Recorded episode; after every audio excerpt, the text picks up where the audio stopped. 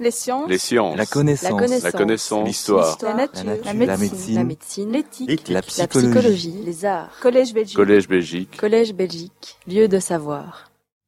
Bien, je, je remercie euh, mon collègue et ami Jonel Missa de m'avoir invité à ce cycle de conférences euh, qui, euh, comme on dit familièrement en français, balaye large parce que euh, son, son thème est euh, extrêmement euh, important, mobilise un certain nombre de concepts très particuliers. Euh, ma conférence à moi, je l'ai voulu large aussi, au moins par son titre, puisque je l'ai intitulé Le transhumanisme, la technique, la Terre et l'espace.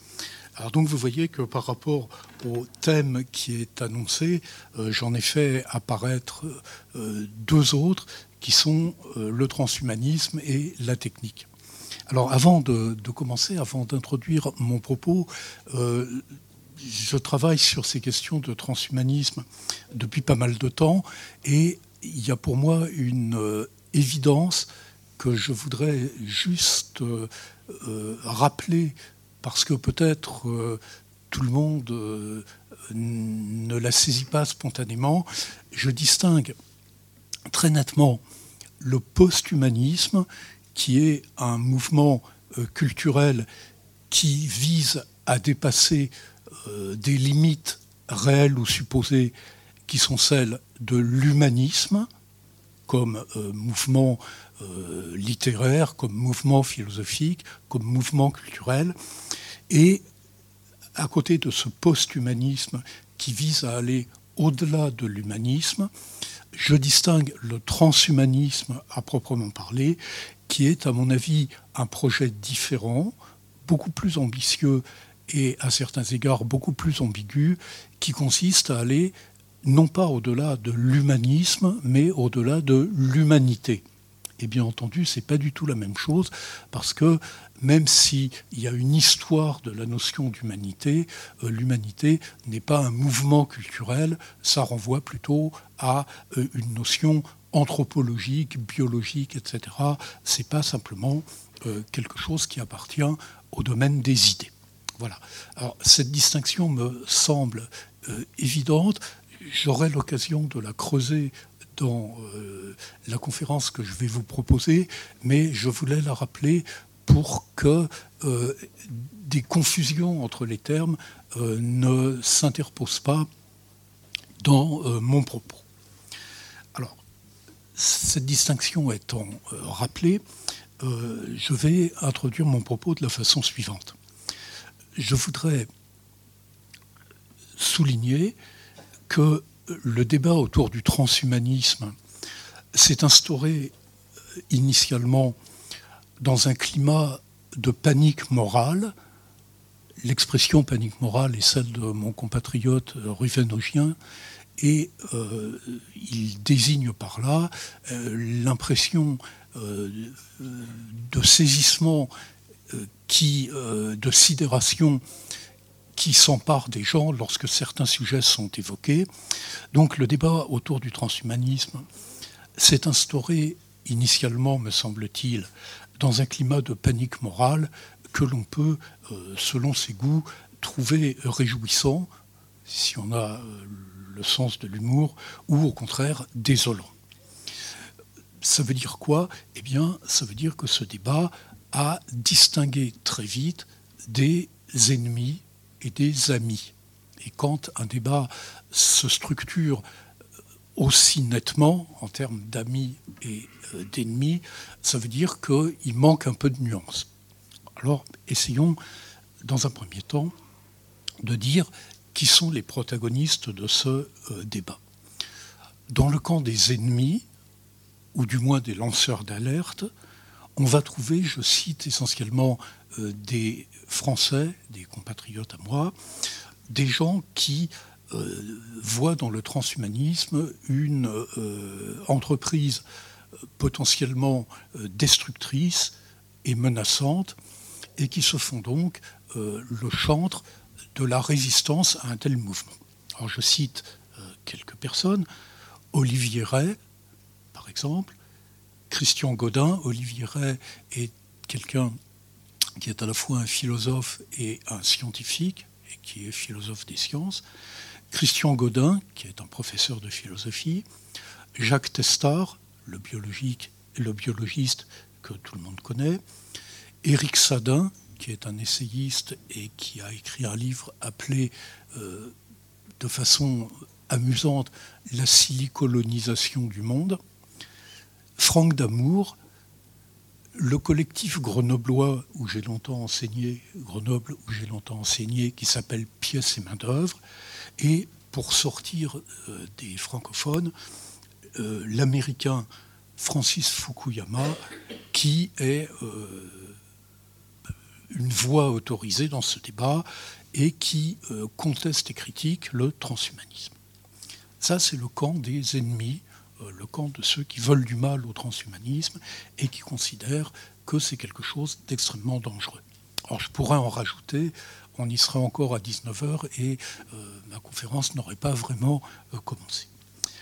Dans le camp des amis, c'est-à-dire des gens qui considèrent que euh, le transhumanisme n'est pas quelque chose dont il faut se méfier, n'est pas quelque chose qu'on doit considérer a priori comme menaçant et dangereux.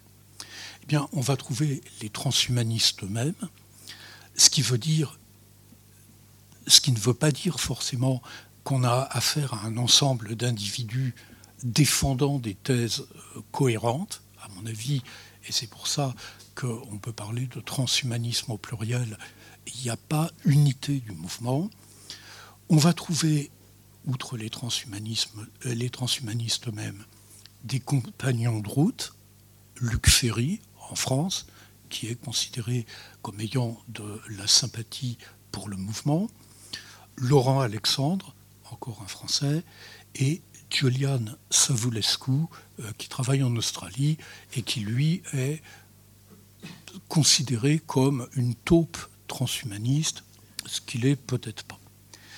On va trouver également des philosophes qui euh, se trouvent défendre des thèses apparentées à celles du transhumanisme, mais pour des raisons différentes. C'est-à-dire que substantiellement, quant au sens de ce qu'ils affirment, on a l'impression quelquefois que ce sont des écrits que des transhumanistes auraient pu reprendre à leur compte, mais les gens auxquels je fais allusion ne font pas euh, allégeance au mouvement comme on peut faire allégeance à d'autres mouvements.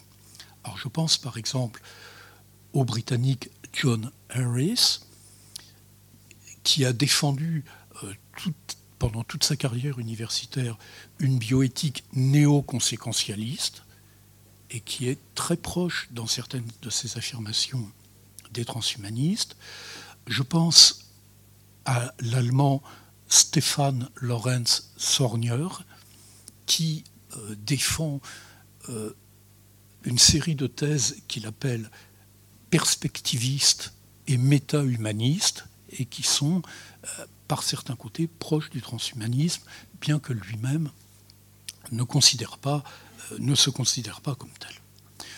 Donc, vous voyez, un débat entre amis et ennemis, entre gens euh, qui se veulent du mal, quand on définit des amis et des ennemis, c'est comme ça que ça marche, et par conséquent un débat violent et souvent plein de mauvaise foi on falsifie les thèses du camp opposé, on les déforme, on fait de fausses citations ou des citations tronquées.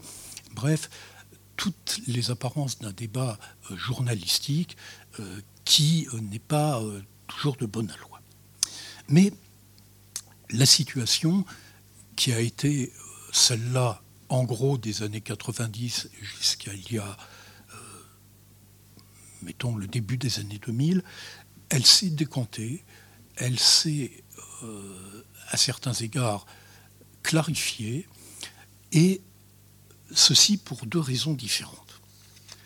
D'abord, parce que les transhumanistes eux-mêmes ont, j'emploie une expression familière, réduit la voilure, qu'ils ont revu à la baisse leurs prétentions, et qu'ils se sont rendus compte qu'ils n'étaient peut-être pas très habiles tactiquement de prophétiser l'abolition de l'humanité au profit de post-humains, même dotés de super pouvoirs. Ainsi, l'Association française transhumaniste, il y a un de ses membres dans la salle, affiche maintenant un mot d'ordre très fédérateur. Il suffit de regarder euh, leur site. Euh, le transhumanisme, disent-ils, c'est la volonté d'être humain demain par l'usage des sciences et des techniques afin d'améliorer les caractéristiques physiques et mentales humaines. De façon plus consensuelle encore, l'objectif immédiat revendiqué, c'est de vivre plus longtemps en meilleure santé et franchement, on a du mal à voir qui pourrait être contre un tel objectif en disant non, non, ce qu'on veut, c'est vivre moins longtemps et en plus mauvaise santé. Quelqu'un qui vous dit notre objectif, c'est de vivre plus longtemps et en meilleure santé, semble reprendre à son compte euh, l'objectif immémorial de la médecine, et on trouve même, c'est assez ironique, des tentatives de certains transhumanistes de montrer que leurs adversaires les plus virulents sont en fait des transhumanistes sans le savoir. Ainsi, par exemple, Jacques Testard qui dit pique-pendre du mouvement, on a pu dire ah ben non, en réalité, il est transhumaniste, mais il s'en rend pas compte. Un jour, il s'en rendra compte et euh, tout ira pour le mieux. Ça, c'est la première raison. Elle est assez circonstancielle. On est encore dans le cadre d'une guerre, mais une guerre froide au lieu que ce soit une guerre chaude. Ce qui a changé aussi euh, considérablement la donne, c'est que des philosophes et des éthiciens de plus en plus nombreux se sont mis à faire preuve de sang-froid et euh, se donnent la peine de lire le corpus et d'observer les pratiques des transhumanistes.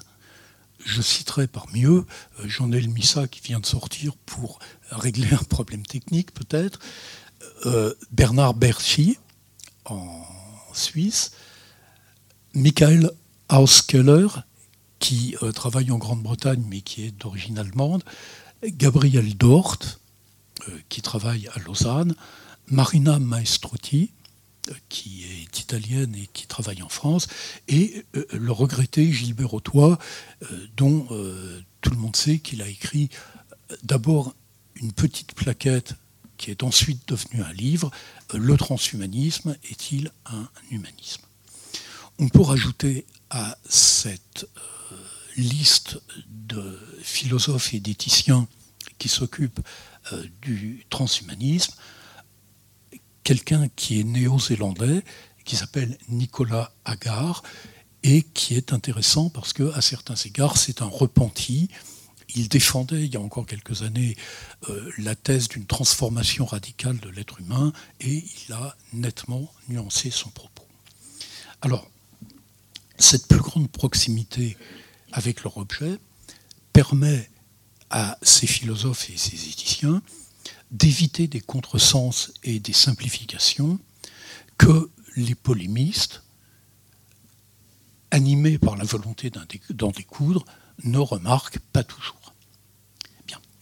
Mais malgré tout, il semble que dans les deux cas, c'est-à-dire dans le débat tel qu'il s'est déroulé initialement et le débat plus apaisé tel qu'il se déroule actuellement, un présupposé domine de façon massive, et ce présupposé, en hommage à Gilbert Autois, je l'appellerai le présupposé anthropologiste.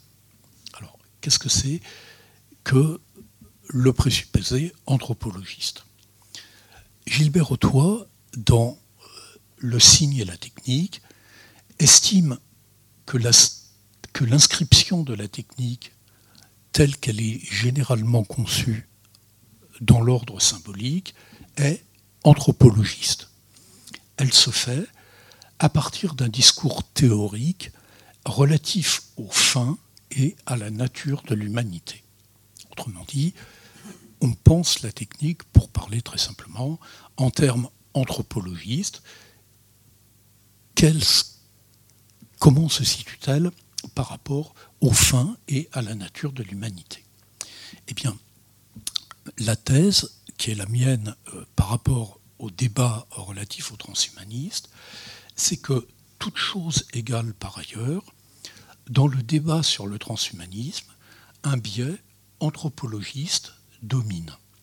Ce biais consiste à se demander s'il existe une dimension prométhéenne de la nature humaine, de telle sorte que le perpétuel dépassement de celle-ci par la technique soit conforme à sa vocation, ou bien au contraire, s'il existe une essence de l'homme, de l'être humain, qui doit être à tout prix préservée contre les avancées d'une technologie potentiellement déshumanisante.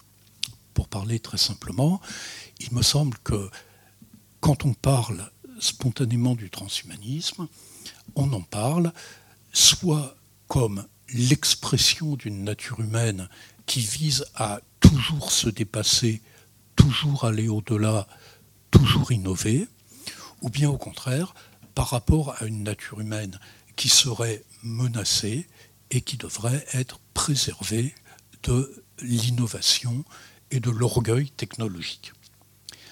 Mon propos ce soir, ça va être de montrer que si cette approche anthropologiste est conservée, on manque en grande partie ce qui fait que le transhumanisme est un défi, c'est-à-dire on ne comprend pas que le statut des post-humains peut être interprété de deux façons différentes.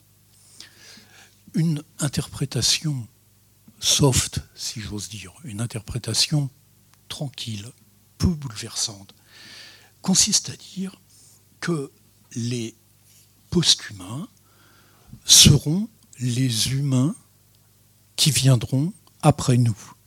Ils seront transformés, mais ce sera encore des êtres humains. Une interprétation beaucoup plus radicale consiste à dire que ceux qui viendront après nous ne seront pas des êtres humains transformés, mais qu'ils ne seront plus du tout des êtres humains.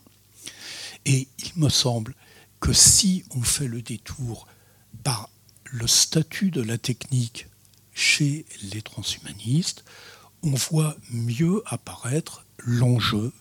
Est-ce que ceux qui viendront après nous seront nos successeurs encore humains ou est-ce que ceux qui viendront après nous sont ceux qui nous succéderont en ce sens que nous étions humains et que eux ne le seront plus. Alors dans un premier temps, ce que je vais montrer, c'est comment la figure du cyborg, initialement élaborée à propos des voyages dans l'espace, a été recyclée, reprise dans un débat relatif au post-humanisme, c'est-à-dire dans un débat où on se demande comment dépasser l'humanisme? Un tel débat à mon avis, n'est pas apte à mettre en évidence la radicalité du projet transhumaniste. Aussi, dans un deuxième temps, je montrerai que la philosophie de la technique de certains transhumanistes ouvre des perspectives beaucoup plus audacieuses, pour ne pas dire vertigineuses, où c'est l'espace et le temps eux-mêmes qui sont abolis, et avec eux l'humanité destinés à s'effacer devant des successeurs qui n'auront plus rien à voir avec nous. Donc, première partie, la figure du cyborg, ou, comme je l'ai euh, intitulé dans le papier que j'ai sous les yeux, dans les notes que j'ai sous les yeux, cyborgologie pour grands débutants. Qu'est-ce que c'est que ce cyborg? Le mot a été mis en circulation dès 1960 par deux chercheurs euh, qui étaient dans un hôpital américain, Kleins et Klein, ils ont presque le même nom, donc peu importe. Et cet article reprenait une communication qui avait été présentée euh, quelques mois auparavant à un colloque organisé à l'école de médecine aéronautique de l'armée de l'air des États-Unis à San Antonio, au Texas. Cette communication s'appelait pharmacopée, espace et cybernétique. je, traduis hein, les termes employés. Il s'agissait pour les auteurs de proposer une solution au problème de la survie d'un équipage pendant un voyage dans l'espace. 1960, hein, c'était, vous en souvenez, la course euh, à l'espace entre l'Union soviétique et les États-Unis.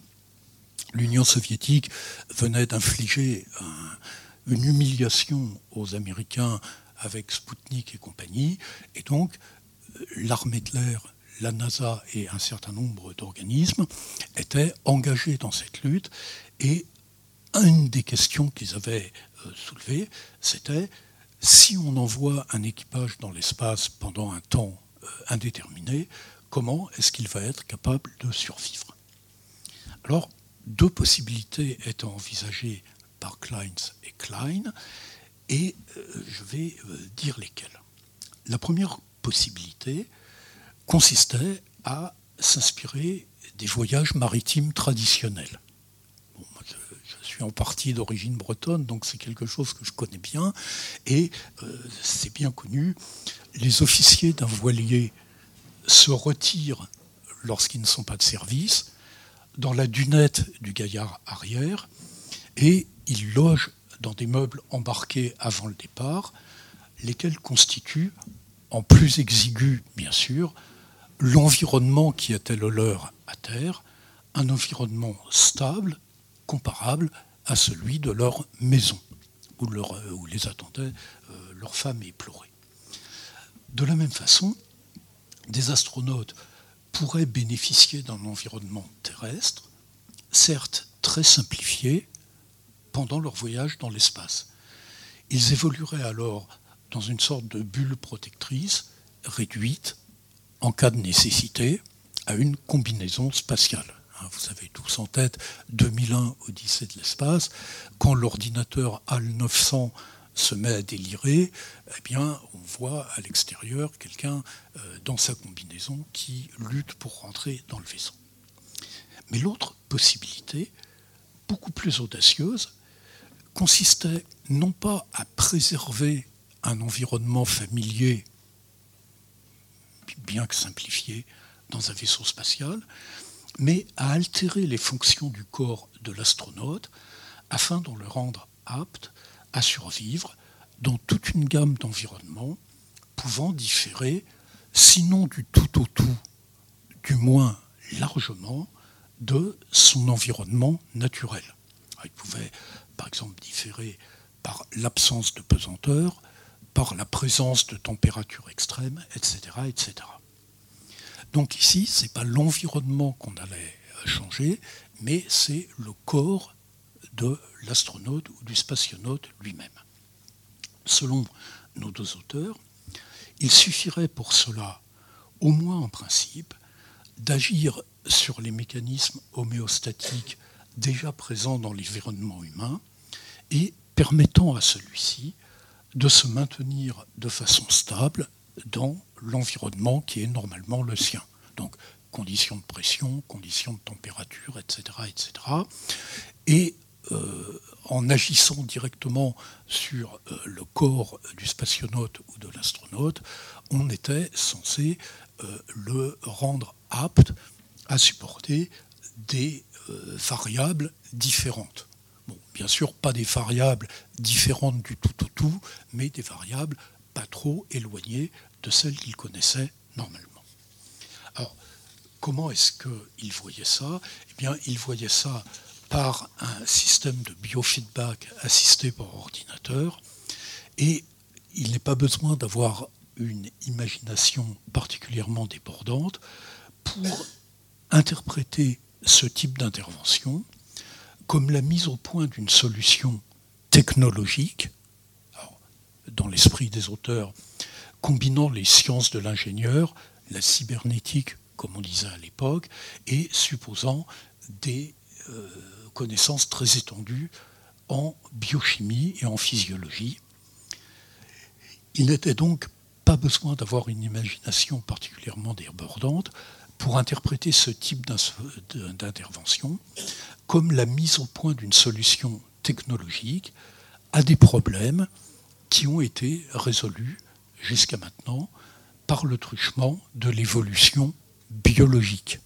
Autrement dit, on considérait le corps du, du spationaute ou de l'astronaute comme quelque chose que la biologie et son évolution avaient façonné pour un environnement bien particulier, et on se demandait, dans un nouvel environnement, celui de l'espace, comment peut-on agir technologiquement pour que les limites fixées par la biologie, par exemple la régulation de la température, par exemple les rythmes circadiens, par exemple la euh, respiration, soient euh, gérées technologiquement? Bien. Or, de façon extrêmement inattendue, nos deux auteurs vont interpréter cette relève de la biologie par la technologie d'une façon tout à fait particulière. Ils disent ceci, la navigation spatiale présente un défi à l'humanité non seulement au plan technologique, mais aussi au plan spirituel, en ce qu'elle invite l'homme, avec un H majuscule, à l'époque on parlait comme ça, à prendre une part active dans sa propre évolution biologique. Et donc, voyez comment il raisonnait. L'évolution biologique a fait les hommes, les êtres humains, de telle façon qu'ils ne peuvent pas vivre dans un milieu qui est celui de la navette spatiale sans intervention technologique.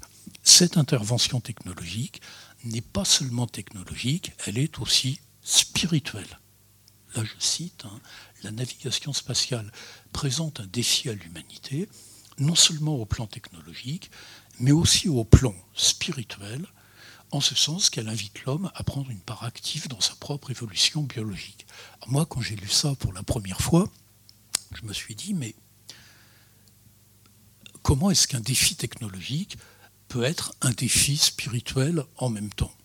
La réponse de nos deux auteurs, la finalité du cyborg et des systèmes homéostatiques, qui lui sont propres est de fournir un système organisationnel dans lequel les problèmes bons pour des robots, et là il y a une nuance de mépris, sont gérés de façon automatique et inconsciente laissant ainsi l'homme libre d'explorer, de créer, de penser et d'éprouver. Donc c'est spirituel en ce sens que une intervention technologique peut libérer l'homme de problèmes qu'un robot peut résoudre et le laisser libre d'explorer, de créer, de penser et d'éprouver. L'idée est très simple. En devenant l'acteur de sa propre évolution biologique, l'homme agit par l'esprit et pour l'esprit, il délègue à la technologie tout ce qui en lui est simplement automatique et inconscient, et il réalise de la sorte sa vocation authentique, qui est celle d'être un être spirituel de liberté. Donc vous voyez comment les choses se sont engagées au début des années 60.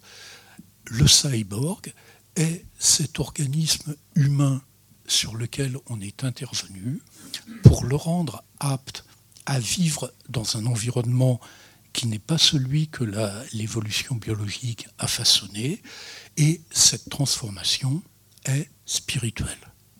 Or, que s'est-il passé?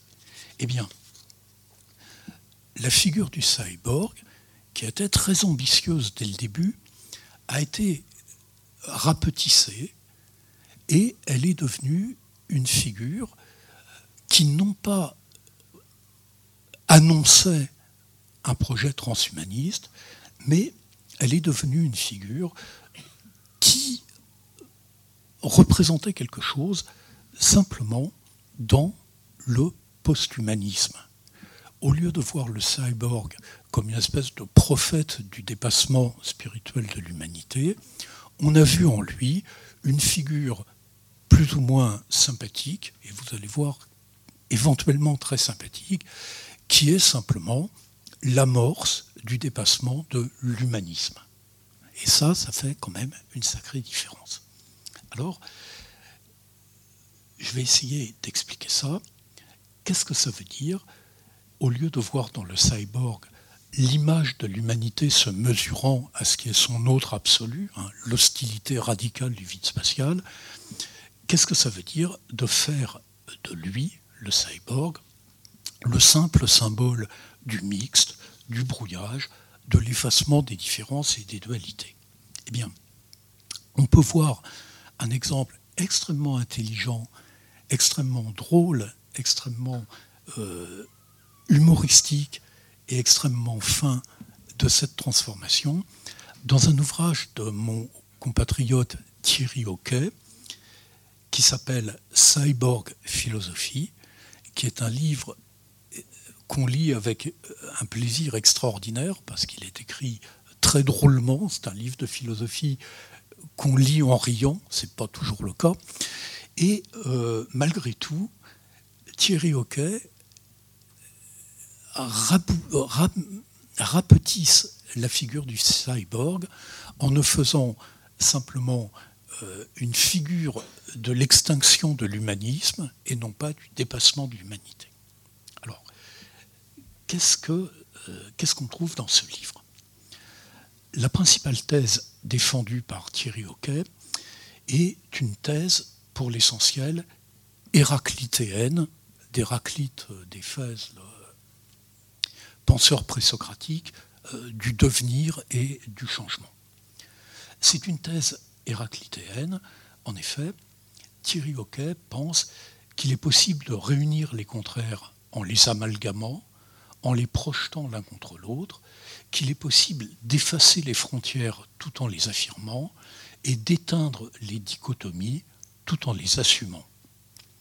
Pour Thierry Hockey, Cyborg incarne ce geste qui consiste à tenir pour simultanément vrai les deux termes que l'on considérait comme contradictoires.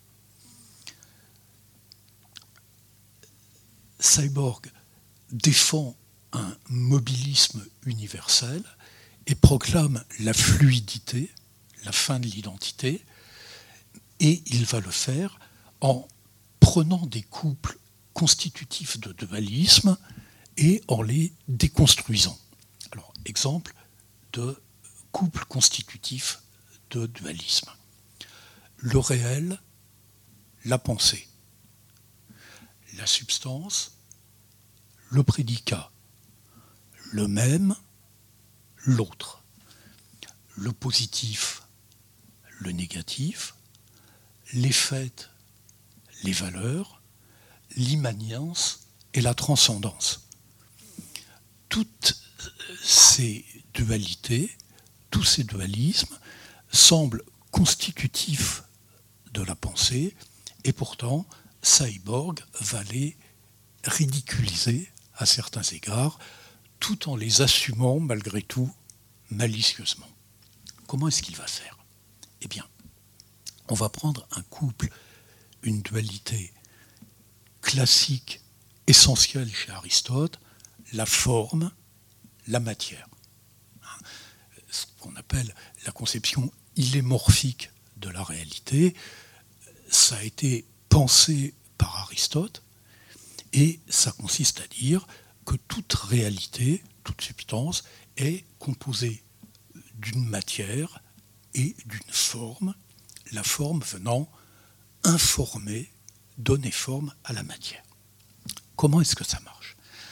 Thierry Hocken nous dit, eh bien, dans cette dualité, on va trouver dans un premier temps des différences. La forme n'est pas la matière, ça, ça va de soi. Ensuite, un des deux termes va être valorisé. Cette valorisation se fait au détriment de l'autre terme.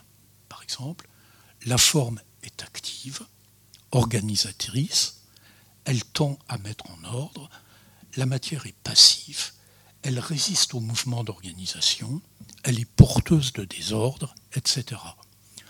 Pour être très concret, dans la biologie inspirée d'Aristote, le sperme masculin, c'est la forme, le sang menstruel féminin, c'est la matière, et au moment de la conception, la forme donne forme à la matière pour produire, par exemple, euh, un embryon puis un fœtus. Donc on voit l'idée, le positif d'un côté, le négatif de l'autre, l'activité d'un côté, la passivité de l'autre, et ainsi de suite. Enfin, une fois que ces différences ont été valorisées pour euh, un des termes, dévalorisées pour l'autre, on va mettre un terme à ce processus en disant que euh, les différences sont portées à l'absolu parce qu'elles sont naturelles. Donc penser par dichotomie, pour euh, Thierry Hockey, c'est penser en constituant des dualités, en mettant ce qu'il y a de positif d'un côté de négatif de l'autre, et en disant ces différences sont naturelles. Alors, que fait Cyborg, le personnage de Thierry Hockey? Eh bien, dès l'origine, il présente les stigmates d'une dichotomie qui lui a d'ailleurs donné son nom, cyborg. En effet, c'est cybernétique et organisme. D'accord? C'est aussi impur parce que c'est de la science mise au service d'une ambition militaire, et ainsi de suite. Parce que son statut est incertain et illégitime, le cyborg ne peut pas accéder à la plénitude d'une essence qui lui appartiendrait en propre et le placerait à part de tout le reste. Et donc, qui est cyborg d'après Thierry Hockey Eh bien, il s'agit d'une figure ou d'un personnage qui n'est autre que chacun de nous, pour autant que chacun de nous est empêtré dans des dichotomies, dans des dualités, qui à la fois le constitue et l'égare, et qu'il est intrigué par son propre statut. Ici, Thierry Hockey reprend des analyses qui remontent à Donna Haraway, dont il se réclame, et qui consistent à dire tout simplement que l'humanisme tel qu'il a été construit après la Renaissance et spécialement au moment des Lumières repose sur l'existence d'une coupure profonde et nécessaire entre nature et culture. C'est pourquoi le, cyborg est une métaphore pour ce qui dérange et brouille tout ce qui s'est édifié à la faveur de cette euh, coupure. Le cyborg de Thierry Hockey et de Donna Haraway sont post-humains. Ils prétendent venir après l'humanisme et après ces dualités fondatrices au premier rang desquels la dualité entre nature et culture. Donc, voyez comment le cyborg qui était euh, dans euh, l'esprit des gens qui ont créé ce terme et mis en circulation, un être spirituel qui dépassait euh, la biologie par la technique, est devenu simplement le symbole de l'affaiblissement et de l'épuisement de l'humanisme qui pense par dualité. Mais justement, ça, c'est une façon euh, de penser cyborg que l'on trouve dans le post-humanisme, c'est-à-dire, comme je l'ai rappelé dès le début, dans la tentative d'aller au-delà de l'humanisme. Or, il me semble que les transhumanistes, et ça va être ma deuxième partie, vont euh, se proposer pour programme, au moins pour les plus radicaux d'entre eux, d'aller au-delà, non pas de l'humanisme, mais de l'humanité, retrouvant par là euh, l'inspiration initiale euh, des deux chercheurs qui ont mis en circulation le terme cyborg. Je vais montrer dans un premier temps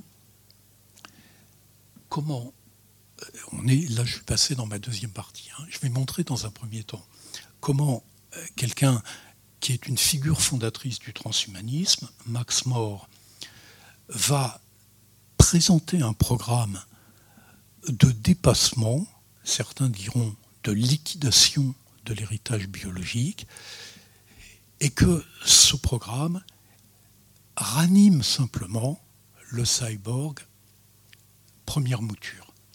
Ensuite, je montrerai comment euh, Ray Kurzweil est quelqu'un qui euh, va encore plus loin et je conclurai en essayant de montrer euh, comment on peut penser ces deux tentatives. Donc rappelez-vous, le premier cyborg, celui des années 60, c'est un organisme modifié pour agir cybernétiquement et survivre dans un milieu hostile qui est celui euh, des vaisseaux spatiaux. On va retrouver une telle inspiration chez Max des, une figure marquante du transhumanisme, dans un texte très court mais très éloquent qui s'appelle A Letter to Mother Nature, une lettre à Mère Nature, texte qui date de la fin des années 90. Alors, c'est un texte très court, il fait une page et demie, mais euh, dans sa brièveté, il est extrêmement révélateur d'une des voies euh, empruntées par le transhumanisme. Alors, qu'est-ce qu'il fait, Max More, dans ce texte? Il s'adresse à Mère Nature, Mother Nature, et il se fait le porte-parole de l'humanité qui va d'une part remercier Mère Nature pour tout ce qu'elle a fait et en même temps lui signifier un certain nombre de griefs qui débouchent sur une décision d'émancipation. Alors, je euh, précise. D'abord, Max More s'adresse à Mère Nature et la remercie de ce qu'elle a fait pour les humains depuis l'origine.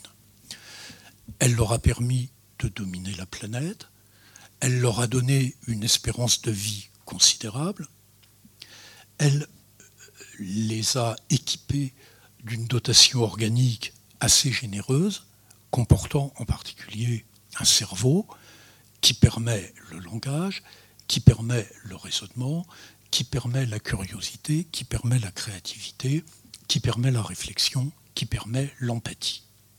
Mais toutefois, malgré tous ces dons, eh bien, il lui signifie, à Mère Nature, une décision d'émancipation qui est irrévocable. En effet, tous ces dons euh, ne sont pas suffisants. Euh, ce cerveau euh, si performant, il est rendu incapable d'agir comme il pourrait en cas de migraine, en cas de maladie beaucoup plus grave. le langage échoue quelquefois à exprimer ce que son locuteur voulait lui faire dire. On fait des erreurs de raisonnement. On n'est pas toujours capable de réflexion dans des circonstances données, et l'empathie est souvent euh, submergée par des préjugés et autres. Donc, nous dit Max More, ou plutôt dit Max More à Mère Nature, le temps est venu d'apporter des amendements à la constitution humaine. Et là, c'est drôle, parce que les deux termes peuvent être compris de deux façons différentes on va, dit-il, amender la constitution humaine. Alors commençons par la constitution humaine. La constitution, c'est d'une part la loi fondamentale qui fixe l'organisation et euh, le fonctionnement d'un État, mais c'est aussi la constitution physique d'une personne, sa complexion, comme euh, disaient les médecins du XIXe siècle et du XVIIIe siècle. Donc, Changer la Constitution, ça veut dire changer la loi fondamentale qui règle notre rapport à la nature, mais c'est aussi changer notre constitution physique. et d'autre part, il parle d'amender. Amender, bien sûr, c'est transformer, mais euh, Max More, qui est britannique d'origine, mais qui est exilé aux États-Unis euh, depuis euh, très longtemps, est assez au courant de ce qui compte dans son nouveau pays pour savoir qu'il y a des amendements à la Constitution américaine et en proposant des amendements à mère nature, eh bien, il se met un peu dans la position des pères fondateurs américains qui ont une constitution, l'amendent et la perfectionnent. Alors, les amendements qui suivent, que je vais euh, décliner à la suite de Max More, évoquent bien sûr les amendements euh, qui ont été ajoutés à la Constitution des États-Unis d'Amérique. Ils sont au nombre de sept. Et je vais euh, les énoncer lentement parce qu'ils n'ont l'air de rien comme ça, mais en fait, ça va très très loin. Premier, premier amendement, la tyrannie du vieillissement et de la mort ne sera plus tolérée. Hein, il emploie ce terme éminemment politique de tyrannie en approfondissant le jeu de mots que j'ai euh, suggéré tout à l'heure. Donc, premier amendement, nous ne tolérerons plus la tyrannie du vieillissement et de la mort. Second amendement, nous élargirons l'éventail de nos perceptions. Et il envisage deux cas. Nous élargirons l'éventail de nos perceptions. Nous dépasserons les capacités perceptuelles des autres créatures. Donc nous aurons euh, des yeux plus perçants que les légendaires yeux de lynx. Nous aurons une ouïe plus euh, fidèle que celle de tout animal euh, envisageable. Et enfin, deuxième point, nous élaborerons des sens inédits. C'est-à-dire qu'on peut très bien imaginer des êtres humains dotés, à la suite de cet amendement, d'échos d'organismes euh, comme ceux de la chauve-souris qui permettent l'écolocalisation, mais aussi des sens qui permettent de percevoir euh, au-delà des infrarouges, des ultraviolets et ainsi de suite. Donc, nous ne tolérerons plus le vieillissement et la mort, nous élargirons l'éventail de nos perceptions. Troisième amendement. L'organisation neurologique qui est la nôtre sera améliorée dans le sens d'une augmentation de la mémoire vive et de l'intelligence. Alors là, il emploie exprès un terme tiré de l'informatique pour expliquer son propos. Quatrième amendement, le néocortex se verra adjoindre un méta-cerveau. Par exemple, des barrettes qui euh, seront implantées euh, dans le cerveau et qui ajouteront de nouvelles sections, de nouvelles fonctions. Cinquième amendement, l'esclavage en lequel nous tiennent les gènes sera aboli. Donc vous voyez, il est plus audacieux que les pères fondateurs euh, de la Constitution américaine. Dès le début, il interdit l'esclavage. vous savez qu'aux États-Unis, ce n'est pas fait euh, du jour au lendemain. Là, l'esclavage en lequel nous tiennent les gènes sera aboli. Les défauts, tant individuels que dans l'espèce, qui sont des scories de l'évolution, seront réparés par le libre choix de la forme du corps et de ses fonctions. Cela aboutira à une amélioration de nos capacités intellectuelles et physiques, au-delà de ce qui a eu lieu au cours de l'histoire de l'humanité. Bon, par exemple, scorie de l'évolution, nous naissons avec une appendice, avec un appendice qui euh, quelquefois s'enflamme, euh, provoque des crises d'appendicite qui peuvent dégénérer, etc., etc., qui était une cause significative de mortalité chez les adolescents euh, avant qu'on sache bien les opérer. Donc on modifiera la forme du corps de telle façon que euh, cette euh, scorie collective soit ôtée. Mais aussi, pour l'individu, nous pourrons faire la même chose. Sixième amendement, reconfiguration de nos euh, structures motivationnelles et de nos réponses émotionnelles. Tout le monde sait bien que ce qui nous motive à, agir, tout le monde sait bien également que les émotions par lesquelles nous répondons à des situations sont quelquefois euh, assez inadaptées. On se met en colère, dans une colère folle devant quelque chose, une minuscule provocation, et ainsi de suite. Eh bien, nous, euh, nous euh, ferons en sorte que ces barrières émotionnelles soient levées. Septième amendement, la maîtrise de notre propre biochimie s'accompagnera de l'incorporation en nous-mêmes de nos technologies les plus avancées.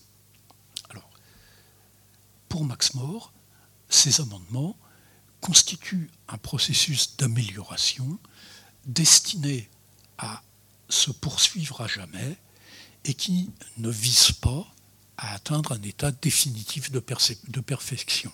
Autrement dit, euh, euh, ce travail de reconstruction, de reconfiguration de nous-mêmes, c'est un travail éternel, un chantier à jamais ouvert. Maintenant, qu'est-ce qui motive ces amendements? Qu'est-ce qui fait que Max More euh, déclare si abruptement à Mère Nature, Mother Nature, ça va maintenant, on s'émancipe de ce que tu as fait pour nous, merci, mais on fait autrement. Alors une première réponse serait de dire assez platement, eh bien depuis toujours l'être humain a voulu s'affranchir des limites qui sont les siennes, etc. etc. Mais Max More, c'est quelque chose de beaucoup plus profond à mon avis. Parmi les griefs adressés à Mère Nature, on trouve une synthèse de tout ce qu'il lui reproche, et cette synthèse est la suivante. You made us functional only under narrow environmental conditions. Je traduis.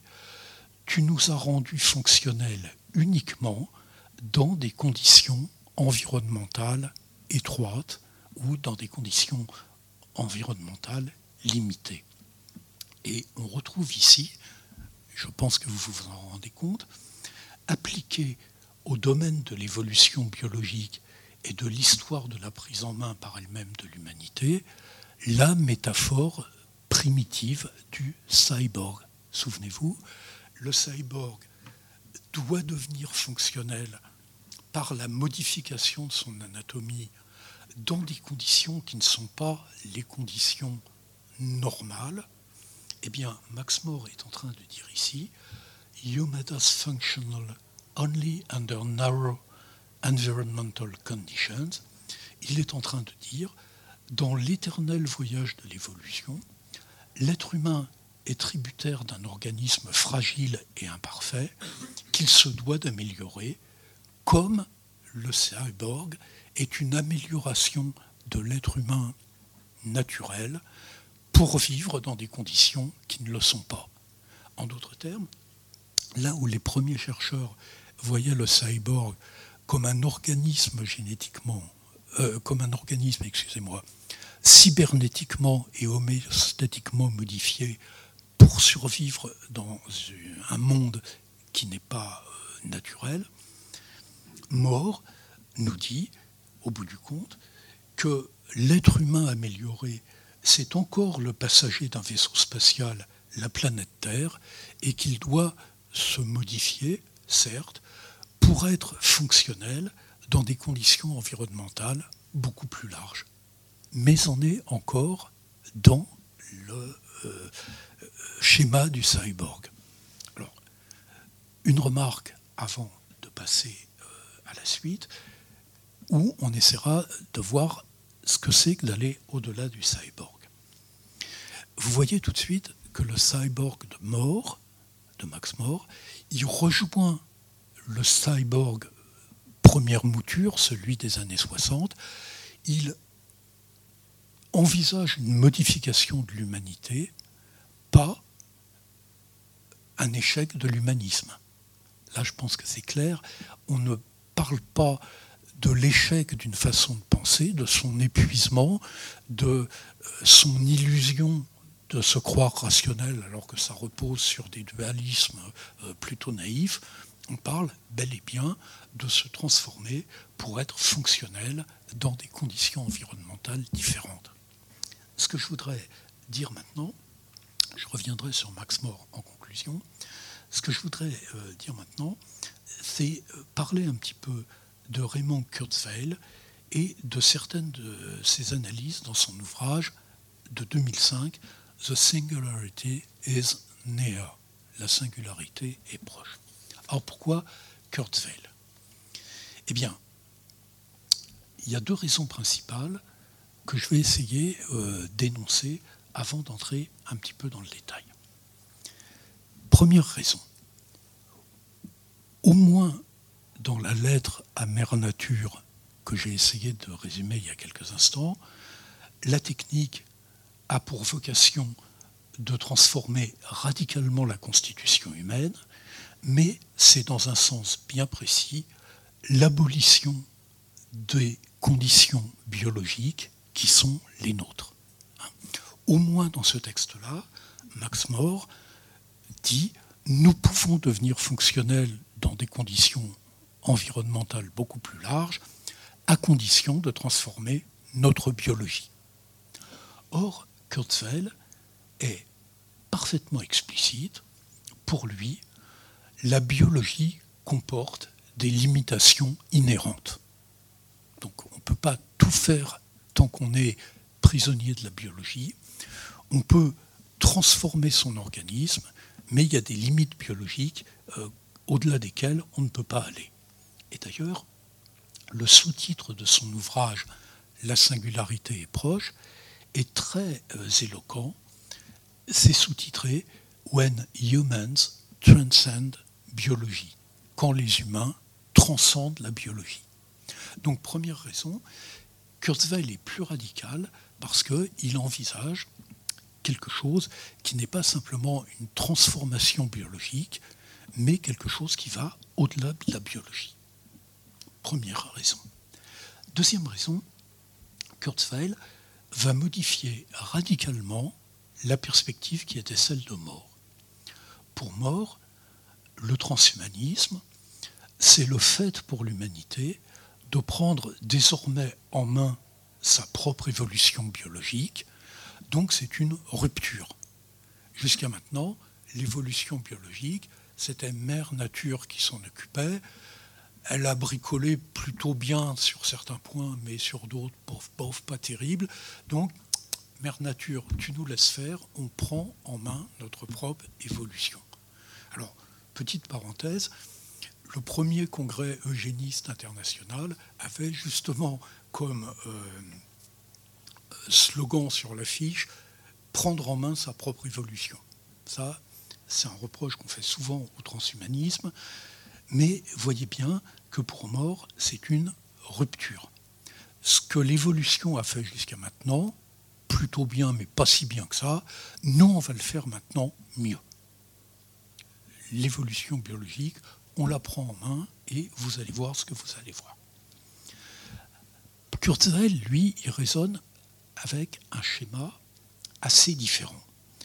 Pour lui, l'évolution technique poursuit l'évolution biologique, l'évolution technique n'est pas fondamentalement différente de euh, l'évolution biologique. Le transhumanisme, c'est pas une décision qui euh, adviendrait du fait que l'on prend conscience des limites de la biologie. Le transhumanisme, c'est le stade ultime d'une évolution qui a commencé dès l'origine et qui est en fait l'origine elle-même. Autrement dit, Kurzweil pense dans un cadre continuiste. Ce que le transhumanisme va faire, ce n'est pas une rupture avec ce que la nature a fait, c'est ce que la nature a toujours fait d'un certain point de vue. Et donc, l'évolution technique poursuit l'évolution biologique, ça veut dire qu'il n'y a pas de solution de continuité, qu'il n'y a pas de rupture, qu'il n'y a pas de hiatus entre l'ordre vivant et l'ordre technologique. Il n'y a pas un endroit où on peut dire la biologie s'arrête et la technologie commence. La biologie est toujours déjà technologique et la technologie est encore biologique. Alors, pour voir euh, concrètement ce que ça veut dire. Ça veut dire concrètement que la vie et la technique font pour l'essentiel la même chose. Il n'y a pas de rupture entre les deux et euh, la technique poursuit simplement ce que euh, la biologie a toujours fait. Alors je vais vous montrer qui est tiré du livre de Kurzweil et qui montre assez bien ce qu'il a en tête. Pour Kurzweil, pour la technique, c'est la fabrication d'instruments et elle mobilise un savoir qui a été conservé parce qu'enregistré. Autrement dit, euh, il y a technique dès que euh, le savoir est euh, mémorisé et mis en œuvre. De façon générale, l'évolution de la technique s'inscrit dans une succession de stades dont chacun représente un ordre, un degré plus élevé d'ordre et de complexité. Ce qui caractérise ces degrés, c'est la façon dont l'information est codée et réalise des configurations ou des modèles. Si on regarde l'évolution et ses époques, que nous dit Kurzweil Il nous dit que la première époque, c'est celle où on voit l'information se distribuer dans des structures atomiques, et c'est la physique et la chimie qui étudie cette distribution. Ensuite, l'information migre, si je puis dire, au niveau de l'ADN, puis vers les réseaux de neurones, et enfin, dans la réalisation, au sens usuel du terme, l'information, c'est celle des outils qu'il appelle ici hardware, et aussi celles que l'on peut trouver sur les supports informatiques divers, les plus anciens comme les cartes perforées et les plus récents comme par exemple des disques durs. Donc vous voyez, il n'y a aucun endroit entre l'époque 1 et l'époque 2 où on peut dire maintenant ça s'arrête, la technique commence, parce que dans tous les cas, on a de l'information distribuée dans son support et que, au fond, la technique n'est qu'une autre façon de redistribuer l'information pour Kurzweil. Alors là, c'est intéressant parce qu'on arrive à l'époque 5 et à l'époque 6. Là, Kurzweil, qui pensait faire l'histoire de quelque chose en termes d'évolution, devient un prophète, se met à prophétiser et nous dit, eh bien, dans l'étape 5, celle qui est en train d'advenir sous nos yeux, que se passe-t-il? Eh les êtres humains deviennent capables de fusionner l'immense savoir stocké sur leur cerveau et les produits de la technique, capables, eux, de traiter et de diffuser ce savoir avec une vitesse et une efficacité inédites. En effet, l'intelligence qui est un produit de l'évolution commence à ne plus être entravée par toutes sortes de limitations biologiques, vieillissement, maladie, etc., lesquelles peuvent être considérées comme des défaillances du support de cette intelligence, à savoir le cerveau. Ce stade, quand il sera complètement accompli, sera celui de la singularité. Alors le terme, à mon avis, n'est pas très intéressant, mais ce qu'il prétend désigner par là, c'est intéressant, c'est-à-dire une période au cours de laquelle le rythme du changement technologique deviendra si rapide et ses effets si importants que l'existence humaine sera transformée de façon irréversible. La sixième époque là, elle n'est pas encore advenue, c'est celle où l'intelligence qui a émergé dès le début sera capable de transcender la matière et l'énergie brute de telle façon que l'univers tout entier sera saturé d'intelligence. Les supports non biologiques de l'intelligence vont permettre à celle-ci d'atteindre ses fins de la façon la plus économique et la plus efficiente. L'intelligence devenue de plus en plus puissante et de plus en plus sophistiquée, on verra que la quantité de matière et d'énergie nécessaire à son expression ira toujours en diminuant, c'est-à-dire qu'on pourra avoir des effets de plus en plus intelligents en mobilisant de moins en moins de matière, de telle sorte que Ray Kurzweil dit, comme c'est souvent le cas dans une telle perspective, qu'on aura affaire à une spiritualisation de l'univers. Pourquoi? De moins en moins de matière et d'énergie nécessaires pour des effets de plus en plus intelligents. Au total, l'intelligence et la capacité de manipuler l'environnement sont présentés comme les principaux acteurs de l'évolution, c'est-à-dire de l'histoire du cosmos. Lorsque euh, la singularité sera advenue, l'intelligence, encore étrangère à elle-même auparavant, se retrouvera en elle-même, non pas dans un, état de repos et d'apaisement définitif, mais au sens d'un processus irréversible au sein duquel plus rien ne lui sera extérieur. L'évolution, pour employer un terme euh, un peu rapide, d'après Kurzweil, c'est le devenir esprit de l'univers, depuis ses formes les plus matérielles et les moins organisées, jusqu'aux formes les plus immatérielles et les plus et les plus spirituelles, au cours euh, du devenir esprit de l'univers, l'espace et le temps eux-mêmes se résorberont et disparaîtront. On ne sera plus sur une euh, planète Terre à titre d'organisme se travaillant perpétuellement. On aura disparu dans un univers entièrement spiritualisé où l'intelligence sera devenue prédominante. La technique, c'est donc là euh, l'abolition de l'espace, du temps, de la biologie, et c'est le mouvement vers lequel elle conduit, euh, pense euh, Kurzweil, presque automatiquement. Donc là encore, on est beaucoup plus loin que la simple critique de l'humanisme. C'est une espèce d'histoire reconstituée de l'univers dans lequel l'intelligence prend le pouvoir par le biais de la technique à un moment donné, mais en la dépassant ensuite.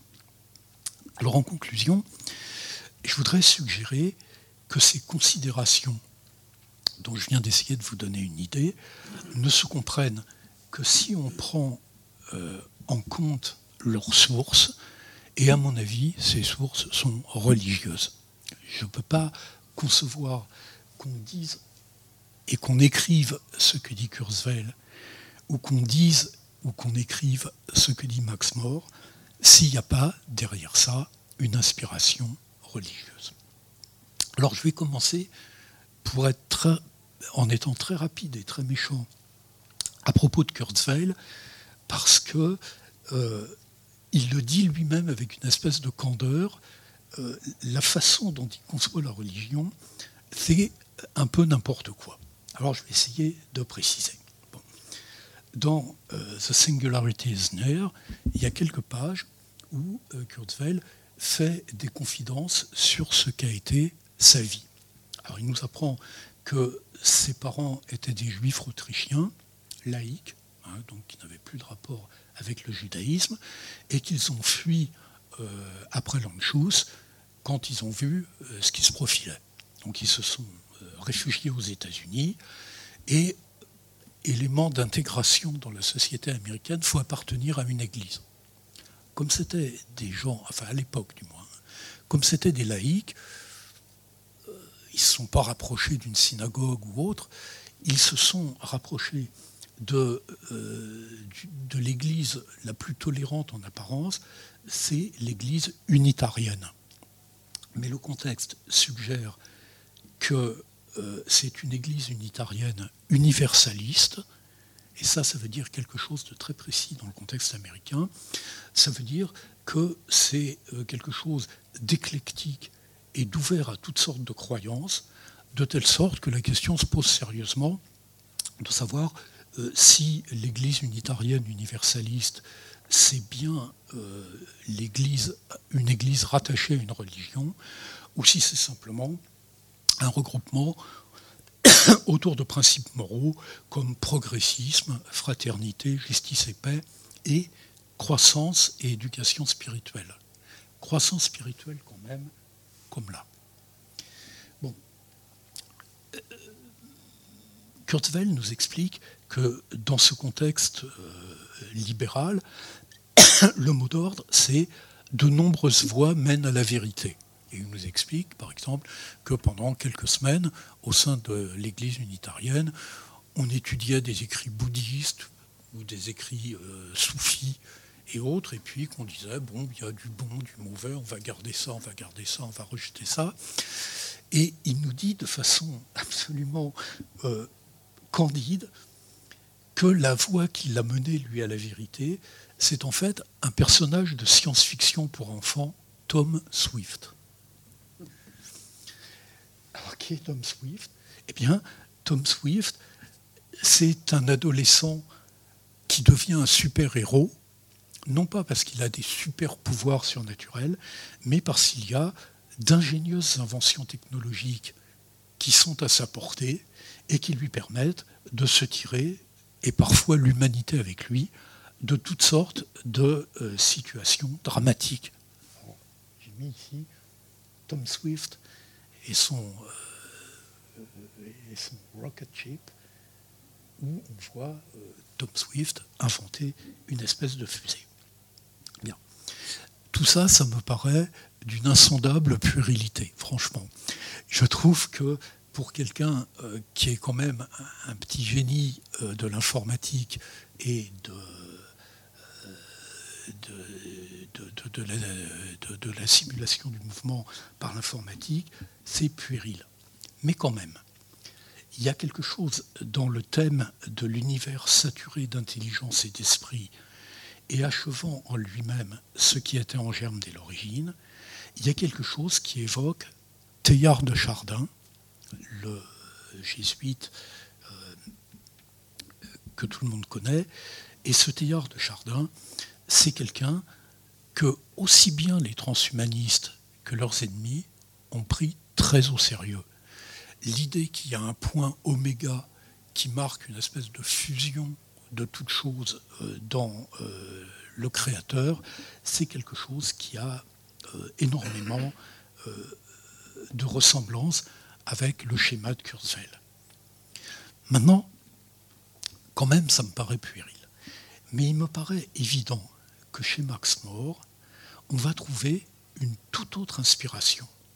Et je vais ici euh, projeter un passage euh, du poète anglais Milton, qui est un disciple de Bacon.